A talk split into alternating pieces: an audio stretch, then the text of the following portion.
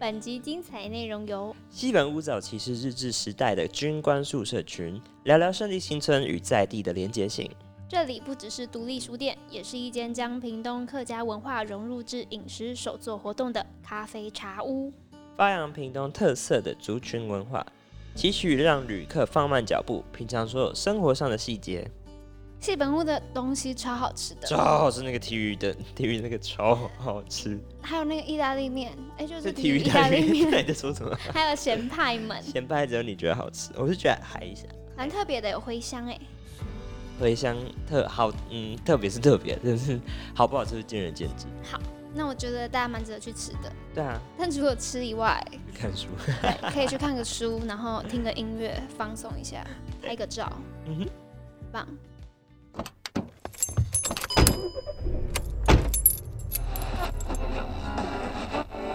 欢迎收听，就跟你说，I told you so。我是燕婷，我是 Sky，旅游、生活、影视、文化，我们用新时代角度聊聊有趣的故事。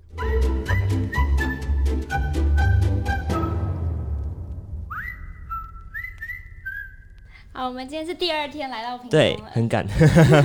一大早赶快出门，对。然后来到市区，而且今天这个地区是我第一次来，嗯，我也是，感觉是好像有点快要完成的一个新的园区。对我觉得很漂亮，嗯。一整个感觉很有 feel。对，那我们今天非常开心来到这边，有办法来访问到戏本屋的经营者，然后认识他们是因为那时候在滑脸书的时候有看到，加上朋友，因为有一个屏东的朋友刚好传给我一个屏东介绍的网站，其中就有介绍到戏本屋，我那时候觉得哇，这个经营理念我很喜欢，所以就毅然决然的直接私讯他们，没想到嗯就有这样的一个机会。嗯，好，让我们来欢迎我们今天的来宾孝琴哥跟巧如姐。嗨，好，大家好，我是孝琴。哎，大家好，我是乔如。你们经营这个呃戏本屋大概多久的时间了？嗯，这个要不要巧如来讲一下？好啊，诶、我们今年是迈入第四年吗？对，迈入今年第四年，二零二一，就迈入第四年，然后，嗯，可是其实我们就是前面呃花了蛮长的时间做筹备，就是我们确定要开书店之后，然后呃，因为就是这边的房子都还在整修，所以其实我们前面第一年的时候，几乎就是都是在筹备，就是等房子好，然后。嗯就反正到处去拜访一些书店前辈啊，然后就是学习一些跟开书店有关的事，啊，大概是这样。这个区域早期是日式的军官旧建筑，是不是？对。所以当时你们是呃也有整修大大力整修，还是其实有保留，希望保留它的原貌？呃，我们当初就是会选这一，我们现在就是戏本屋这一间这个呃空间的时候，是我很小，因为他们那个时候呃，他就是会带大家就是去看老房子，因为这整区很多间嘛，然后就带大家去看，然后嗯，就是看你想要租哪一间，你再自己提交就是呃规划该空间使用，还有就是你的经营模式的那种申请呃申请规划书。对。然后我们那时候看一看，我们就还蛮喜欢现在这一间，是因为它的整体形制相较其他那个时候看的其他间呢，它的形制算比较完整的，然后不需要做太多的更动，然后我们也就是还蛮喜欢它，呃，有日本时期，然后也有后来就是国民政府时期的这个进驻的这个样貌。那当然，其他有些就是，其实那时候看到有好几间蛮有趣的，就是它外观看起来是日本时期的建筑。可是它里面就已经整个都铺瓷砖了，然后就是里面的装潢比较西式，然后甚至后阳台就是因为日本时期的房子，它后后面的阳台应该是有一个类似圆廊的空间，嗯像我们这间没有圆廊了，可是就是它会有一个呃跟后院之间的这一个空间的那种过渡的感觉。那我们有时候我们那时候看到有其中一间它的后阳台是一个类似那种罗马式的阳台，啊，就是你可以在上面唱《罗密欧与朱丽叶》的那种阳好台。有画面的感觉。对，就其实就是这日本时期的房子，在整个国民政府居住时期，它的那个过渡，其实它有很多不同历史片段的那种样貌，就我们就觉得还蛮有趣的。但总之就是我们后来选了现在戏本屋这一间，对，然后我们。呃，也因为就是当初觉得它的形制比较相对比较完整，所以其实我们没有做太多的呃装潢或者是变动，对，就尽量保持它原来的样子。然后呃，顶多就是稍微整理一下它的颜色，例如它呃用听的听众可能听不太出来，但是反正就是我屋顶现在是绿色的，像屋顶那个绿色是它原来的绿，对。然后我们进来之后，我们在整理整个大部分的颜色的时候，我们就是刻意保留它原来的这个漆，然后我们自己选的漆就是像窗框那种稍微浅一点点的苹果绿，就是就是调整成符合现代美感的颜色。过去眷村时期有一阵子就是很流行这种苹果绿，其实大家在台湾的各大眷村都看得到。然后后来我们会呃借由这个苹果绿的元素去调调色，是把它调整呃苹果绿被太阳晒到褪色的颜色，嗯，然后刻意它调出这个颜色。对，对，嗯，就稍微做就是听众还应该也是听不出来啊。可是我们待待会主待会主持人，我们可以带主持人去外面看苹果绿被晒到褪色的颜色，是不是就这个颜色？对，就是这个。我们后来窗窗框啊等等都是改成这个颜色。可能就是加一点点白色。对，更白更粉一点的苹果绿。对对对啊然后呃，其实现在大家如果来胜利新村看到的这个面貌啊，其实跟我们当初来来这边的时候是完全都不一样的，因为呃，我们算是这边第二批、第三批进驻的店家，嗯，然后早期其实就是早期这边进来的店家，其实脉络跟现在不太一样，就是因为过去因为县府它的经费比较不足，所以很多的那个呃整修都是由店家来处理。哦，可是后来因为呃中央有补助县府一笔款项，然后、呃就是现在的房子都是政府一起整修的，嗯所以看到了它相对来讲它会修的更日式一点，它不像我们这边有一些历史交错的痕迹这样。我们昨天有去一个也是屏东市区的职人町，嗯他感他就是政府投资在那个上面，然后整个整修起来彩绘等等。对我觉得现在好像屏东蛮多这样的一个地方，是有办法让旅人逛，然后同时也是让呃品牌有办法在一个地方进驻。嗯。是是是，对啊，我想请问你们原本本身是呃学什么的，然后怎么会来做这个书店的经营这家书店？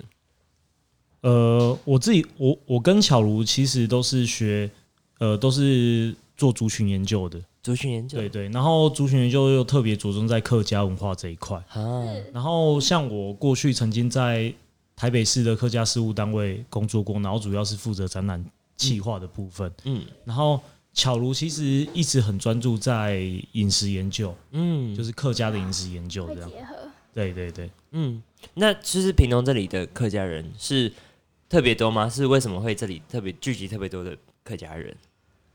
呃你，们本身是客家人，我们本身是客家人，可是我、嗯我我跟巧如跟屏东的客家人的脉络又不太一样。你们是是屏东人吗？我们是屏东市嗯的，嗯嗯我们因为屏东有一群客家人，他们统称为六堆客家。哦，可是我们是屏东市区的，然后是日本时期从新竹、桃园、苗栗移居来的。啊，对，就是因为台糖铁路的开发，然后我们的祖先就是一路从苗栗南下，然后定居在屏东这样。嗯，然后巧如呢，是他们家族而是是则是定居在高雄市，啊，所以高雄市跟屏东市就都市里面其实有很多的客家人都是这样的脉络形成的。啊，所以你们经营这家店的时候，其实也有强调说，希望可以把一些族群文化带进来。这些族群文化主要就是客家文化嘛。呃，其实也未必是客家文化，因为我们在做族群诶、客家研究的时候，因为屏东屏东的族群其实很复杂，它有原住民啊，有平埔族，有客家，然后有像我们这样的北客，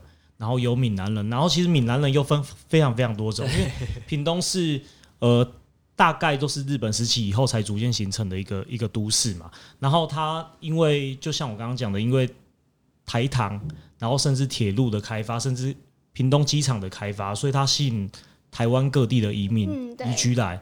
像火车站附近啊，它就有台南北门的移民，然后嘉义东石的移民等等的，非常非常非常多种。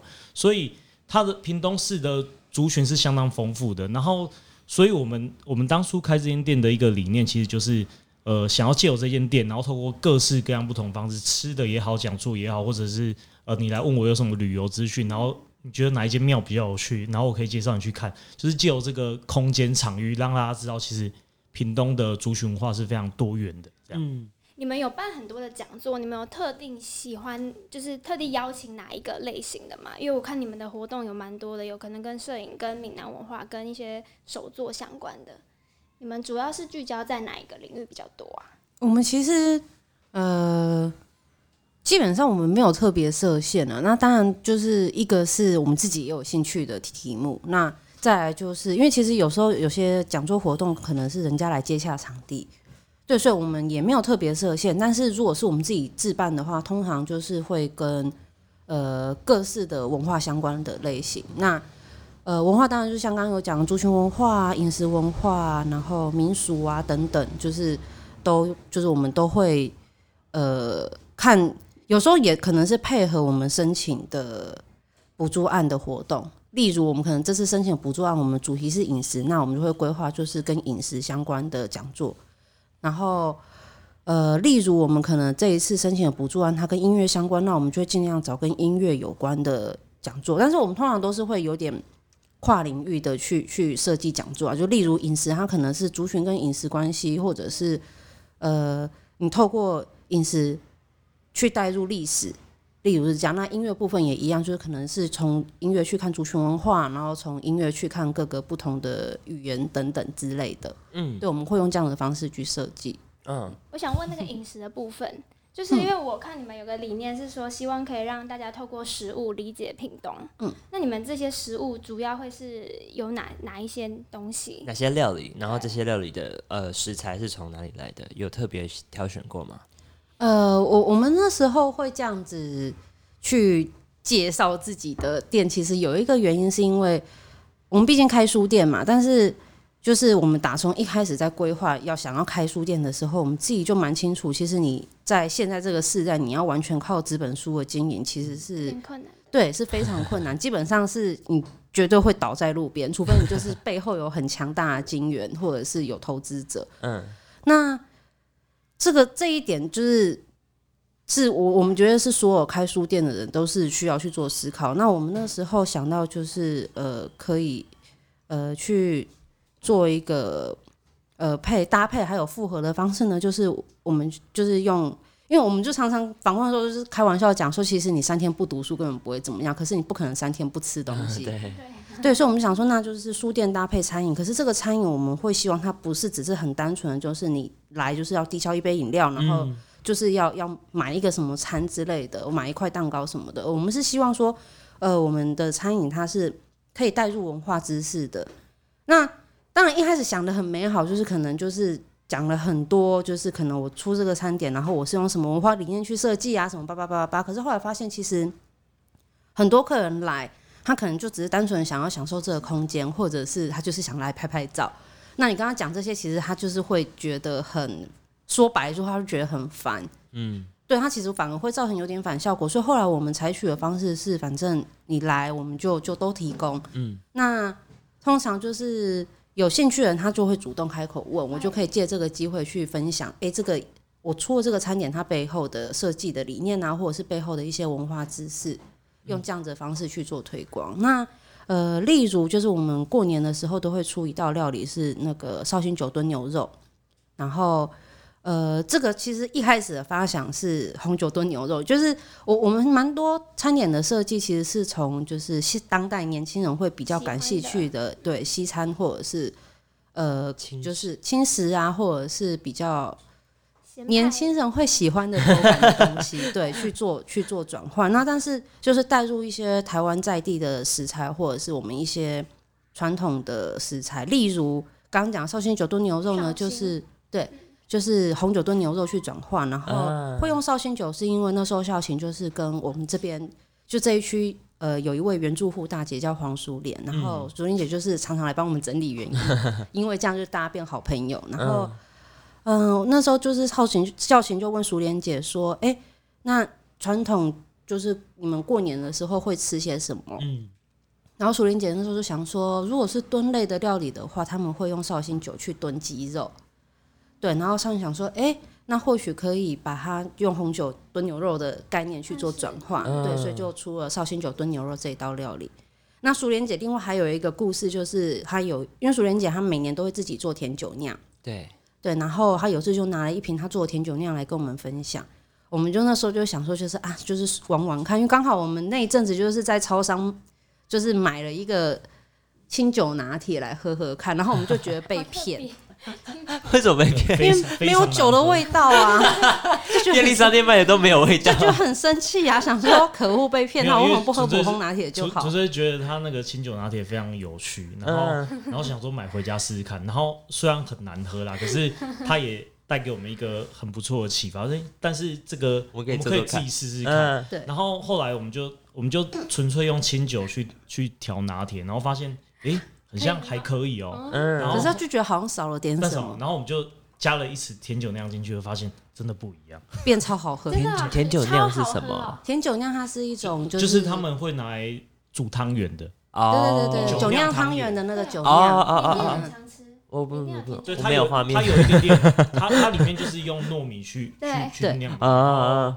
会带有一点酒香，我现在大概知道，就是有一粒一粒的，对对对对对白色的，对，哦，酷哎，而且因为那时候就是其实那整个发想过程还蛮好玩的是，就是孝贤调了清酒拿铁之后，他就有啦有酒味，可是好像少了点什么。然后我就这样盯着他看，我就突然想到，就说：“哎、还是甜酒酿淑媛姐送我们的甜酒酿可以加进去试试看。”嗯，然后他想说甜酒酿，然后我说：“对啊，因为清酒是米酒嘛，那甜酒酿它就是米去发酵的酒酿。”我就说味道应该会合，然后就就试，就发现就哎、就是差的那一位，就其实其实就是甜酒酿。嗯，好酷哦。对，然后就我们后来就是就偷熟莲姐的名字，就是那一款拿铁的名字，之后我们就叫熟莲的甜酒酿拿铁。熟练的甜酒。好熟练的，对，他应该很开啊，心。它有酒精吗？就是喝起来会有有有，它还是有微微的酒精，哦，所以等对下不能喝。可以啊。可以啊，你喝微微的没关系，因为要开车。那就在那边休息到晚一点再讲。消化一下，我等下想喝哎。蛮想喝。哎，所以你们的食谱开发就是有一些都还在进行当中，就是慢慢的在生活中嗯就想到什么，对，想就有时候想到什么就会做什么，然后像呃想到什么做什么这件事情还蛮好玩的，就是像之前呃独立书店协会他们前阵子有拍一个纪录片，是就是是书店书店学的系列的呃，就是算是独立书店的一个小型的纪录片，然后。那时候他们就出了一个功课，就是希望我跟孝琴各自做一道，呃，跟我们书店有关的料理，那就是他做咸点，我做甜点嘛。嗯，然后我那时候就想说，哎、好突然。然后因为他们就是希望就是呃，能够是跟书店有相关联的，然后又能够就是说我们自己的故事。对，所以后来刚好那个时候季节就是三四月，然后呃是杨梅盛产的季节，嗯，对。然后我就想说啊，不然就是来做呃杨梅果酱。哦，对，就是例如像这样，然后那杨梅果酱其实就是我就可以去带说，哎、其实我们自己的族群文化跟呃屏东这边的关系，因为其实杨梅那个东西它就是只有在桃园杨梅生产，哦，对，对，所以它其实在屏东是不生产。那为什么我会想要用那个水果去做果酱？我就可以用这个方式去讲这整个故事，去把它。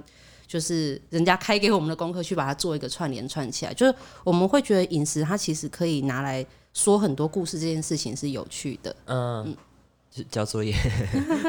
那你的作业是什么？呃，其实其实我们店里有常态出现一个咸派，就是呃菜谱鸡丝咸派。然后其实这个菜谱鸡丝一开始的概念是是之前我们的一个伙伴，嗯，他一个叫阿宝的伙伴，然后嗯因为他过去有料理的经验嘛，然后呃，因为我们家常常会过年过节的时候常会做菜谱，就菜爆，菜爆，然后可是传统的菜爆就是拿来煮鸡汤。对，然后所以后来就想到说，其实用鸡，然后可能把它做成鸡柳或鸡丝，然后拿来炒，其实效果也不错。嗯，然后后来后来我就想到说，这个东西其实呢可以拿来做咸派，然后没想到耶，就是其实大家很难想象菜爆给不要弄它嘿，做成咸派，然后但是后来做进去真的吃，其实还蛮好吃的，也啊。而且蛮特别用这个概念把它弄进那个派里面。对对对对，所以一年四季都有卖吗？就是我我看我心情，但是但是出现的频率蛮蛮高蛮高的。的。今天有卖吗？今天没有，今天心情不好。没有，因为上上一个派吃完了，我就做新的。然后我这一次是做茴香咸派。啊，茴香哦。对嗯回家是东南亚那个茴茴，呃，其实不是、因为呃，这个东西其实也是有故事的，就是像我们是北部的客家人，然后我们在岁时节令的时候，特别是年头年尾去拜天公的时候，我们家过去都会出现一个东西叫剖炊。剖炊的意思就是他会把各式各样不同的蔬菜拿来炸，就像天妇罗一样哦，那个概念。那个是有果粉吗？对，有果粉，哦然后去炸，它其实就是天妇罗的概念就是天妇。罗然后呃，可是，一般的一般的台湾人，他不太会把这个东西拿来上当贡品。嗯，可是我们我们家屏东市这个村庄有这个习俗。啊，然后最特别，因为其实什么东西都可以炸，什么四季豆啊，什么什么茄子，什么都可以炸。然后最特别就是茴香，嗯他会把他会把一小撮的茴香拿去炸，然后茴香味道其实很重很，重，嗯嗯嗯对，非常非常重。然后甚至闽南人他他们还会说茴香就是 K 狼 N C，啊，因为它味道很重。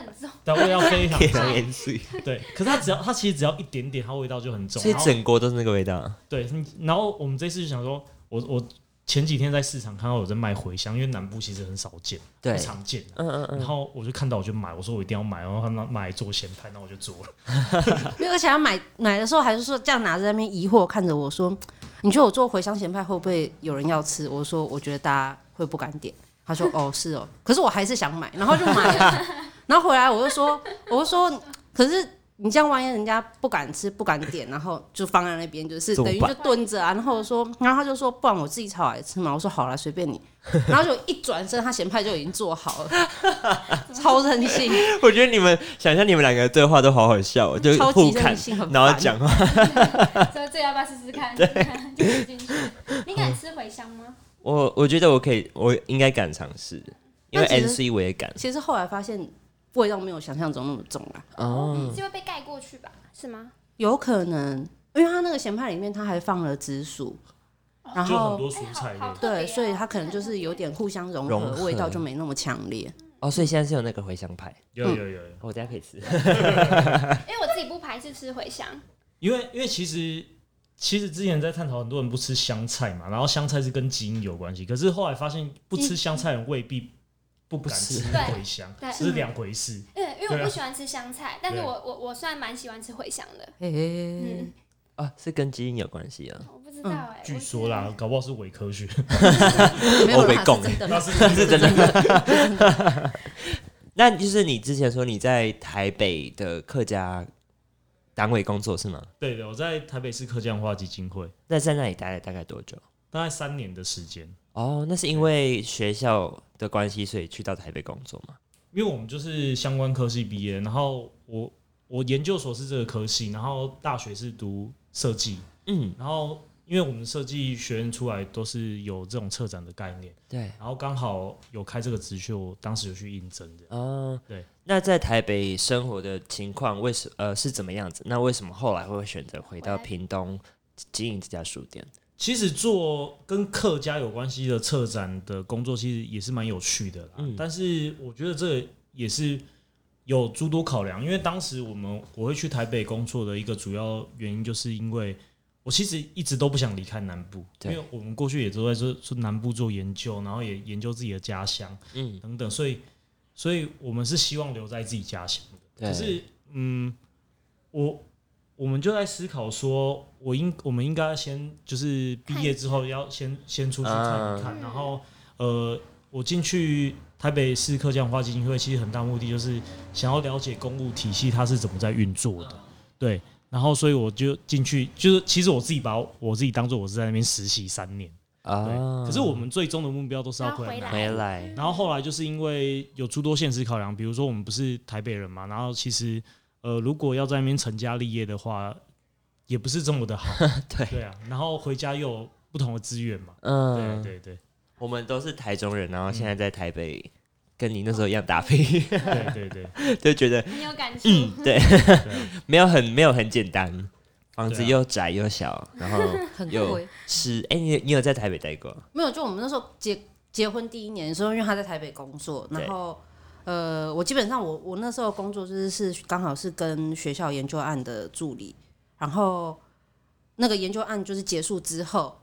那永哥那时候刚好也怀第一胎，所以我就中间那个空档，就是一直到生的那个空档，我想说那算了，我就先先不要找工作，不然就是刚开始工作又又要生小孩干嘛，其实也麻烦。嗯，然后，所以反正就那段时间，我就要么就是待在高雄耍废，要么就是会去台北找他。嗯，然后不然就是就是去台北支援他。那时候台北，因为他那时候工就是呃他的工作的地方有一个呃摄影展的案子，就去支援那个案子。然后那时候就是找的房子，其实已经在新店了哦，嗯，是真的空间蛮大的啦。新店是蛮舒服，对，就是租金还是，就对我们来讲，租金还是很惊人呐、啊啊啊！不但行，其实相对其实还是很惊人，其实对我们来讲很惊人。多少？啊？很像一万九吧。啊可是它就是是公寓的小家庭式对嗯嗯，那已经算还好了。对，有两房吧，两房一厅还是什么三房的啊？那那两厅对对对，嗯，可是还是偏多还。没有，我觉得就是对我们来 CP 值讲，不高了，提摩吉伯赫，对台北来讲 CP 值很高，因为一万九在屏东可以。以住透天，可以租透天 可天。以这样跑来跑去。哦，你生过小孩啊？两个的，还有小孩，我真的不知道哎，还有小我看不出来是耶。真的完全看不出来。我觉得看起来很像就是大学刚毕业的感觉。代表这是好事，很青春，对，很年轻，然后昨天为了上这节目要去染头发，这样这样啊。没有啊，一一年没整理头发了。结果也不会入境，就声音而已。有有拍照有拍照。有有有，然后我想问一个，就是我那时候在 FB 上看到说你们戏本屋的命名是寡杯来的，嗯，是真的去把不会来的。的，没有这个这个命懒着打，这个命名过程其实也蛮有趣的，就是呃，因为我们就是想要回来屏东，然后去生根在地嘛，所以我们想了非常非常多名字，然后各式各样都有。像大家大家通常都知道屏东市的老地名叫阿沟嘛，对它跟平埔族有关系。然后我们就想了很多，比如说阿沟书店啊、阿沟书，然后但是怎么听起来都觉得怪怪的这样。然后呃，后来我们我们之前的伙伴他是他日文非常非常厉害，然后他就说，哎、其实建议我们可以用本屋，因为就是书店就是就是书店的日文嗯意思。然后呃，巧如又说他非常喜欢，就是那个。无限的那个符号，就是数学有一个倒八的那个无限，对对对对，无限的那个符号。然后哦，因为那时候是等于是我们想店名的同时在想 logo 啦，然后我就说，呃，我还蛮喜欢无限那个符号，是因为我觉得呃知识它是呃无穷尽的，就是它并不是说呃。反正我那时候无限符号呢，还有另外一个概念，就是那个莫比乌斯带，嗯，就它它是怎么走都可以走回原点。那我觉得知识的概念其实跟它很像，他们就是无穷尽，然后一个点可以连到另外一个点，但是它可以连到后面又回到一开始的原点的那个概念。然后我就跟少颖讲说，哎、其实我后来想到就是那个无限那个符号，就是是一个倒八，对，然后。因为我我大学也是念艺术相关，然后就是呃纤维他们在织布的时候，如果经线断掉了，因为经线它就是一开始整好以后它断掉，它没办法再重新弄，嗯，它就只能把断掉两边的线接起来。对对对，那接起来的那一个结，他们叫织工结。织工结，你其实放大看，它也是一个像八的，线对对，像八的那个形状。然后我就说，哎、那其实就是刚好有那个连接知识的意涵在。嗯，然后后来就想说，嗯，那有没有什么是跟线啊、跟连接啊有关的字？然后后来发现阿勾的那个勾，虽然它是音译啦，嗯，阿勾的那个勾，它其实在呃字义上，它是指缠在剑柄上的线。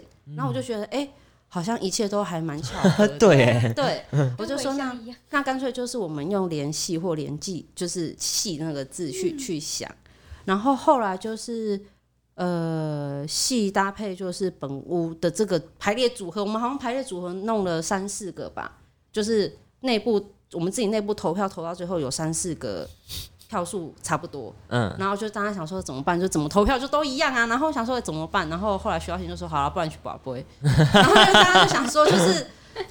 然后其实人类就是很懒惰，就自己解决不了的事情，就会想要 交拜给神对，就想要拜托就是其他有能力的人。然后对我们想说好啊，那去宝贝，然后就是宝贝出来以后，就是现在戏本屋这个名字。你们刚刚说投票是你们两个投票吗？呃，还有就是一开始帮我们想到那个可以用本屋牙那个，我想到你们两个投票怎么好像没有结果，难怪要把不会。对，反正有三个人投票好，笑哦！你们对话真的好有趣哦，就是对。要不然去宝不会好了。那这一区的就是园文化园区，这样叫文化园区吗？嗯，我也不知道，因为他们常会换名字。反正就这一区，对，其实这个就就是胜利新村呐，胜利新村，对对。这里你说原本是日治时期的，最最早其实日日治时期，可是它其实时间没有很长，它反而是眷村时期是比较长，就是国民政府的时期。嗯，因为这些人其实都还找得到，他们都住在附近的国宅。哦，是这样子，对对就被搬迁过去。对对对，他们不能住这吗？他们不行住，因为这个还是公有建筑啊。哦，了解。那你觉得这里的氛围跟呃一各种不同文化融合成这个这个村庄样子，跟你们有没有呃息息相关的特色或是一些巧合之类的？嗯，我我们自己其实也是进来之后再慢慢摸索，因为我们刚进来，就是我讲前面就是第一年在筹备期的时候，后来房子好了，可是我们内部自己在整理的时候，我们那时候就呃总是要生活嘛，所以我们还是有去申请一些就是呃补助补助案。然后我们那时候有一个案子，我们就是想说，呃，我们就是顺便就是让自己更认识这一区，因为呃，其实我们当初刚进来的时候，我们对这一区非常非常的陌生。那我觉得这个陌生也来自于，呃，除了对族群之间的跨文化的不了解之外，其实也来自于它的一个，呃，我们后来就是有发现，它就是一个历史造成的现象。嗯，就是因为那时候孝贤就问他，就问问我公公，就说，就哎、爸，你知不知道这一区？然后我爸就说他当然知道啊，然后就是，然后我们就说哦，那那就是这一区，你们有没有什么知道的事故事啊什么的？嗯，对，就我爸就说没有，他不了解，他就说他，我爸他从小在屏东出生长大，他没有来过这一区，他在我们在这边开店之前，他没有来过。而且其实我们家离这边也不远，大概十分钟十分钟的车就是没有踏进来对，对然后他又说我们怎么可能可以去？因为这是孙立人将军住的地方。啊我们后来发现是因为这边他不管是日本时期还是国民政府时期，它就是中高阶的军官居住的区域。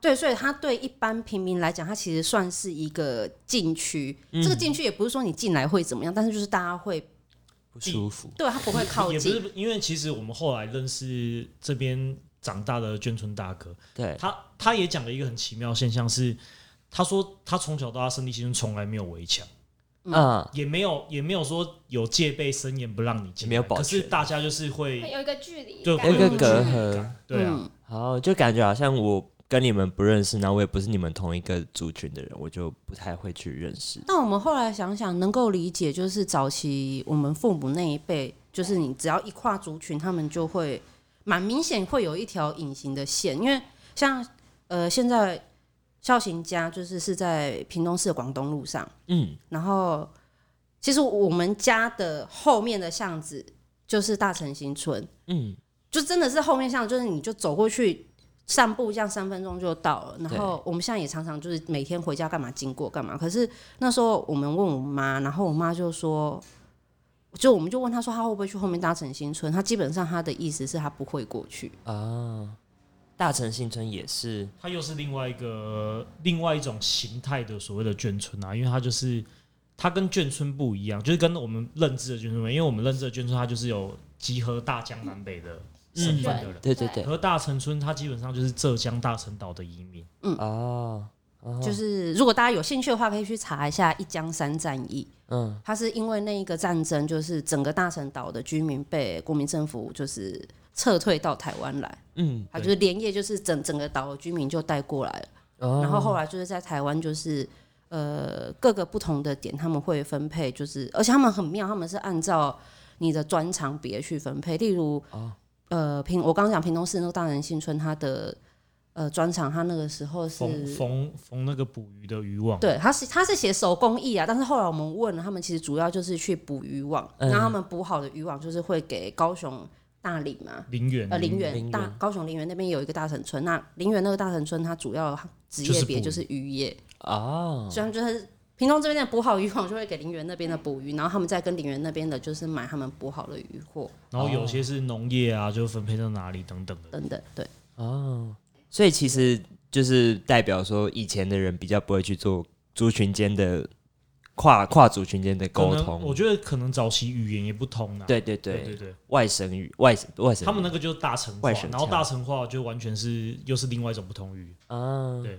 所以现在其实你们把客家的文化带进来，其实也有也有一番，风味嘛。对对对，跟这里的味道好像也不太一样因为因。为其实眷村就是我们传统眷村，他们其实就是宿舍嘛。对然后就像我们大学住宿舍，我们从哪里来的人都有，然后眷村也是一样的意思。嗯，然后呃，我觉得就是我们就是试图的呃，把屏东各式各样不同文化放进来。当然不是说我们会一直更换菜单干嘛的，可是，我们就是会有几道固定有趣的东西，然后可以介绍给大家。然后我们其他想到有什么，我们也是借由咸派或者借由巧如他做甜点，然后把它放进去的。嗯对啊，我我蛮好奇，来这边逛的人大多都会是旅人，还是说其实很多熟客很常来这边，可能待一整天，然后喝咖啡啊，然后吃甜点。呃，其实就像就像巧如刚刚讲的，嗯，目前我觉得这边最大的问题就是屏东在地人其实很少会来这边，比较少认识，就是几乎都是高雄或者是台南的居多，这是我们这这几年开店发现的事情。可是我觉得这个这件事情有慢慢在反转啊，因为这边现在目前已经整理好，然后其实附近的居民也慢慢看到他们会带小朋友来这边散步啊等等，我觉得这也是一件好事，然后也让屏东人慢慢知道，其实我们屏东还有一个这么珍贵的地方。这样，你们希望他们每一个人来都是怀抱着一个什么样的心情，在这个空间里面呢、嗯，其实其实我们会，当然就是旅客，他有时候就是来一次性的，我们也不能奢求太多。就是他们就是如果对这个地方、对这个空间，或者是对屏东有留下一个好的印象，那我觉得就是也不错。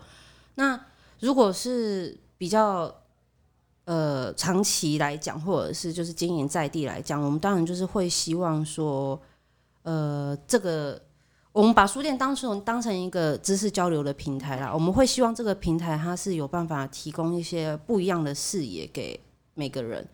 可能例如他他可能对民俗有兴趣的，他来了之后，他可以看到，哎、其实从原来他可能只对呃庙会的一些仪式有兴趣，那他可能发现说，哎、嘿除了民仪式之外，我可以看到民俗的其他不同面向，或者是他可能就是对美感有兴趣的，他来发现，哎、其实呃不同文化会有不同的美感，他可以去认识不同的文化。如果有有办法达成这样子的一个功能的话，我们就觉得就是它是。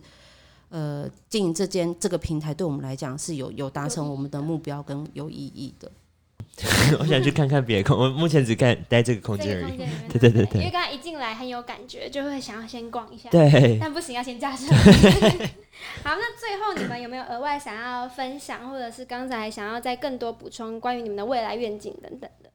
因为因为说实在的，就像巧如一开始讲的，书书店这件事情，其实我们大家都知道，其实在在当代来讲不好经营，所以我们一直试图的透过各种方式去赚钱，有点庸俗，不会，就是赚钱，反正开店就是赚钱嘛，对维生嘛。然后我们比如说我们有帮呃原住民乡镇有编刊物嘛，然后我们有做了非常非常多研究，然后做客家研究，然后做展览等等。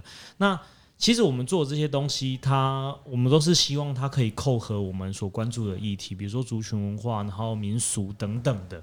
然后目的就是希望说，我们可以让这间店可以永续经营下去。我觉得这是，我觉得这是一个最重要的期待。嗯，商业跟永续结合。对啊，感觉这里就是融合了当然，当然还是要发大财嘛，对，就是发大财，对，发大财，这是蛮实际的啦。对啊，对啊，感觉就融合了食物，还有知识，还有一些设计美感的东西，在对对对集结在这个空间里。现在比较流行说生活风格嘛，被滥用了。我们爱讲生活，好，那今天很开心来到戏本屋好，来采访两位。非常感谢两位来宾。对，那我们去逛逛，还有吃那个茴香派。嗯，我们会拍照给大家看的，拜拜。好拜拜拜拜。Who gets to say? 听完这集节目，欢迎你至各平台订阅我们：KKBox、Spotify、Apple Podcasts、Google、s o u n 或者也可以到 Apple Podcast 的留言区留下你的感想。最后，如果你喜欢我们节目的话，也可以追踪我们的 IG，把这个节目分享给你的朋友和家人听。 Who gets to say we're not right? That it won't work, you and I. Cause as long as it's worth fighting for in our eyes, we should be fine. So what if we only